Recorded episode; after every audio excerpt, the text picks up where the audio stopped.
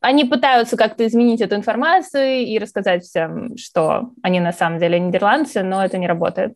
И голландцы, которых я сейчас назвала голландцами, обозвала, немножко обижаются, потому что Голландия — это только часть страны. То есть, допустим, как э, Великобритания — это вся страна, mm-hmm. если сказать англичане, то обидятся какие-нибудь э, части Великобритании, которые не входят в Англию. То есть э, Голландия бывает э, северная и южная, это такие самые крупные города на побережье, mm-hmm. а все остальные туда не входят.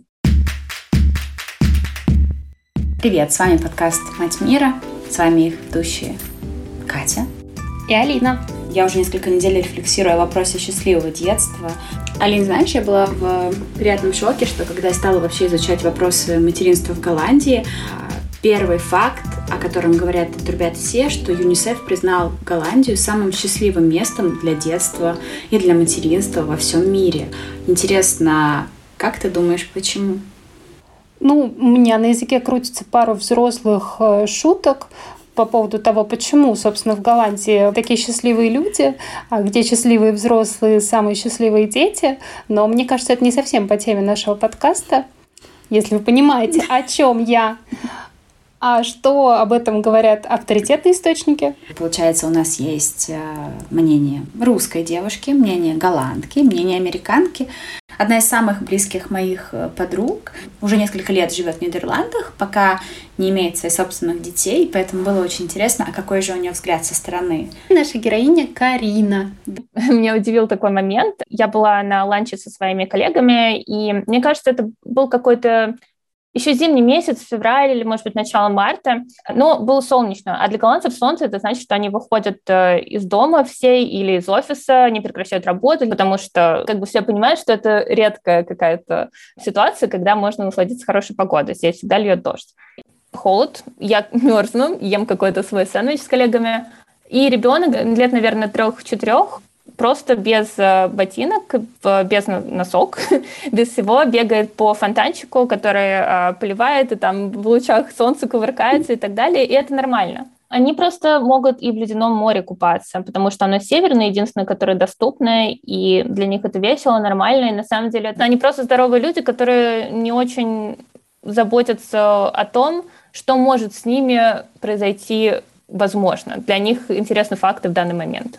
Уровень активности, который есть у какого-то среднестатистического голландца, это просто атлет. Когда я вижу людей, которые там с первого этажа на десятый взлетают и не чувствуют, что они запыхались, потом они едут до своего дома через э, ураганный ветер на велосипеде 15 километров в одну сторону, и для них это нормально, потом они съедают там одну булочку с сыром, потому что это их обычный перекус, обед и сразу ужин, и идут на какой-то сквош там со своими коллегами или друзьями, этот факт уже несколько раз в моей жизни встречался, что в Нидерландах люди удивительным образом все психически здоровые, ментально, и русским девушкам очень сложно встречаться с местными ребятами. Их травмы никак друг с другом не соприкасаются. Мой парень никогда в жизни не брал кровь из вены.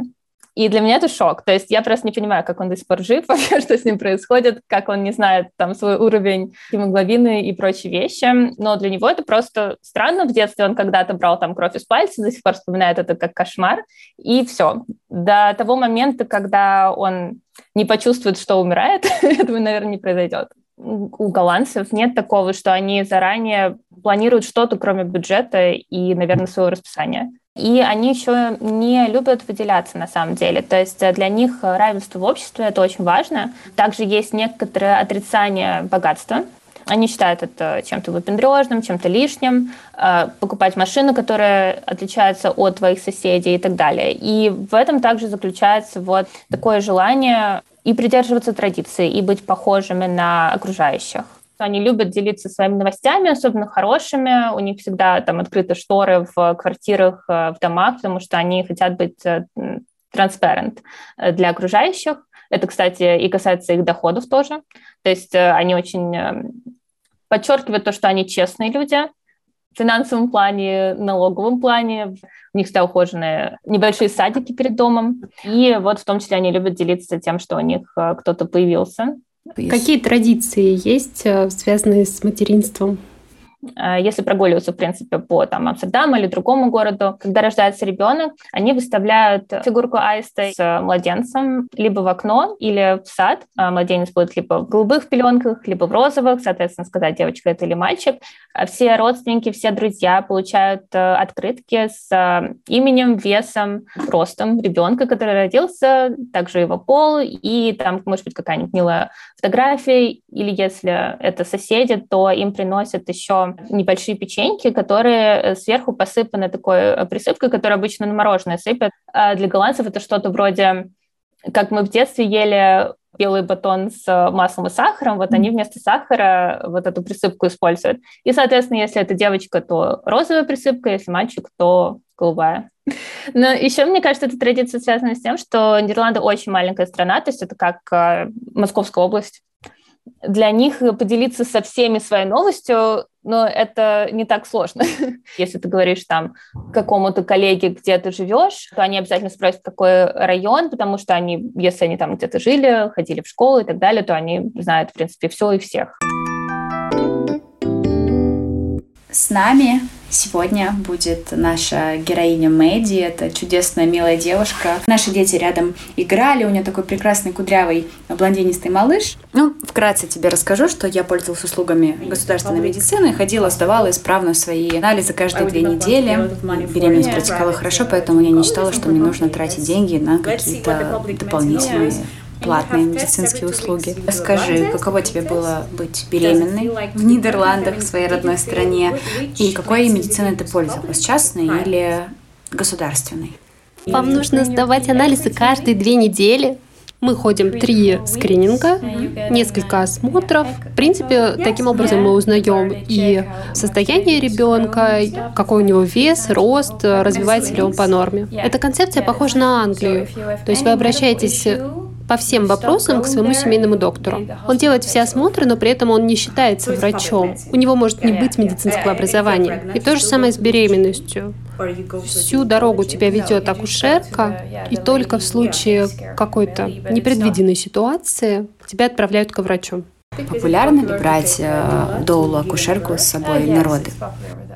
Да, это очень популярно. Из-за пандемии все больше и больше женщин хотят рожать дома.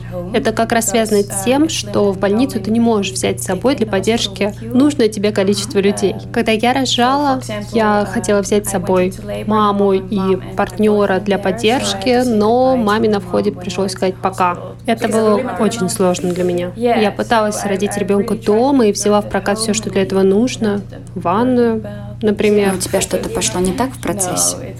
Нет, но весь процесс занял 26 часов, и это было так тяжело, что в какой-то момент я просто сказала, отвезите меня в больницу. Тут еще вопрос в том, что если ты приезжаешь рожать в больницу, но у тебя нет показаний для этого, то тебе придется заплатить, потому что медицинская страховка не покрывает роды. Но если врачи вводят какую-то анестезию, либо делают кесарево, то это уже считается медицинским показанием. Я что-то не понимаю. То есть, если ты рожаешь ребенка дома, то страховка этого не покроет? Не покроет какой-то персонал, который должен с тобой присутствовать? Медицинскую сестру, к которой ты обращалась всю беременность для осмотра. В Нидерландах самый высокий процент домашних родов. И я все еще не понимаю, а как же безопасно организован этот процесс? К дому девушки отправляется какая-то медицинская бригада? Нет, нет, это та же медсестра, у которой ты наблюдалась беременность. Она должна обязательно находиться в радиусе нескольких километров от твоего дома чтобы в случае необходимости она сразу приехала. Слушай, а что если она занята? Ой, нет, там очень много медсестер в этой практике, и такого просто не может случиться. То есть, получается, она и доула, и акушерка? Да, да, все верно. Ей нужно звонить, как только схватки становятся частыми. Только на этом этапе, потому что если позвонишь ей раньше, она скажет, нет, нет, ждите, может, у вас еще 20 часов этот процесс займет. Она проверяет раскрытие и либо остается, либо уходит. По моему опыту, в России можно прекрасно родить ребенка бесплатной какой-нибудь уездной больнице и также заплатить огромные деньги за то, чтобы твой опыт оказался очень печальным и потом справляться с ним еще несколько лет после родов. Но услуги доулы в России пока что платные в любых местах. Все чаще и чаще я слышу истории, как девушка была в родовой комнате одна, и слышала какие-то неприятные комментарии от э, врачей, которые на данный момент ей помогали. В России Доула — это медиатор между системой и девушкой, который согласовывает все с э, врачом и оказывает психологическую поддержку, потому что никого иного в условиях стационара для этой функции нет. Такой маленький тизер на внимательность. Поподробнее про историю появления Доул мы расскажем в выпуске про Мексику. Вы удивитесь, что э, они появились именно там. Нас тут вообще не могут оставить одну. Я лежала в своей палате, вокруг меня бегало сто медсестер. А сколько в среднем дней проводит девушка в роддоме после родов? Пару часов. Есть правило, если ты можешь встать до туалета, значит, ты можешь идти домой. Но у нас есть специальная компания, которая оплачена страховкой. Всю первую неделю они приходят домой и помогают. Они помогают мыть малыша, его пеленать, обучают базовому уходу. И вот помощница, которая приходила ко мне, она была такая милая, что даже носила наши вещи в прачечную. Очень помогала с грудным вскармливанием, даже делала специальные массажи, готовила мне обеды. Знаешь, это то, чего нам очень не хватает в России. Особенно первую неделю я была в таком шоке. И на самом деле я не хотела уезжать из больницы, где мне оказывалось столько внимания, где я была все время под присмотром, и персонал помогал с любым вопросом. А дома такого, конечно, нет. А теперь твое личное мнение, твой личный опыт. Э, сколько примерно процентов девушек кормят ребенка грудью, а сколько дают смесь? Почти сто процентов кормят смесью. А как ты думаешь, это связано с тем, что девушкам рано нужно выходить на работу? У нашей возрастной группы так много знаний о разных смесях, и при этом практически нет никакого просвещения про грудное вскармливание. Моему сыну почти полтора года, и я до сих пор учусь. Это очень сложно. Это сводит меня с ума. Есть ли у вас какие-то курсы, которые девушки проходят до рождения ребенка? Курсов как таковых нет. А, курс гипнородов я проходила сама, и основную информацию я узнала от своей акушерки. Катя, запомни, мы не ходим в больницу без какой-то необходимости, даже если это пойти на курсы. Я до сих пор в шоке от того, что ты мне рассказала. Нет, вы правда, когда у вас большой живот, писаете в баночку каждые две недели? Ну, максимум здесь измеряют твое давление. Ну, слушай, я э, в каких-то смешанных чувствах, потому что я все это время думала, а вдруг я действительно что-то пропущу? И я понимаю, что мне нужны были эти анализы, потому что в какой-то момент э, у меня были какие-то небольшие отклонения, которые нужно было корректировать. я очень рада, что врачи вовремя это отслеживают. Ну, информация, от которой все всегда в шоке, декрет в России длится три года. Три года. У нас это только шесть недель. Личный вопрос. А как тогда девушки кормят ребенка, если декретный отпуск всего шесть недель? Они сцеживают и отдают молоко в детский садик. Ну, а с какого возраста начинается детский садик? С шести недель. Ну, для меня лично это не очень понятно. То есть девушка шестинедельного ребенка отдает детский садик. У меня это в голове не укладывается. Я не смогла. И спасибо моей семье и моему партнеру, потому что у нас есть финансовая возможность, что я до сих пор ухаживаю за ребенком. Часто девушки не хотят, но у них нет другого выбора. Моя подруга к этим шести неделям Наскребла по сусекам еще неделю больничного, еще пару недель неотгульного отпуска, еще какую-то неделю, и у нее получилось их 10, и она была невероятно счастлива, что у нее есть такая возможность. Детские садики тоже бесплатные? Нет, они очень дорогие. А сколько обычно получаются налоговые вычеты для семьи? Чем больше ты работаешь, тем больше ты получаешь вычет. Если ты не работаешь, то государство считает, что тебе не нужно вводить ребенка в садик, и ты платишь за него полностью сама. Государство поддерживает малообеспеченные работающие семьи, и за них оно возвращает практически всю выплату. А скажи, пожалуйста, сколько у вас выходила плата за детский садик, когда вы водили своего малыша? Если ходить два раза в неделю, то 900 евро в месяц. Слушай, а распространена ли в Голландии помощь бабушек и дедушек? Не очень, но все зависит от той связи, которая сформирована между родителями и детьми. Моя семья сразу приехала в больницу и очень много мне помогала, поэтому в этом плане мне повезло. В нашем детстве все это было как само собой разумеющееся.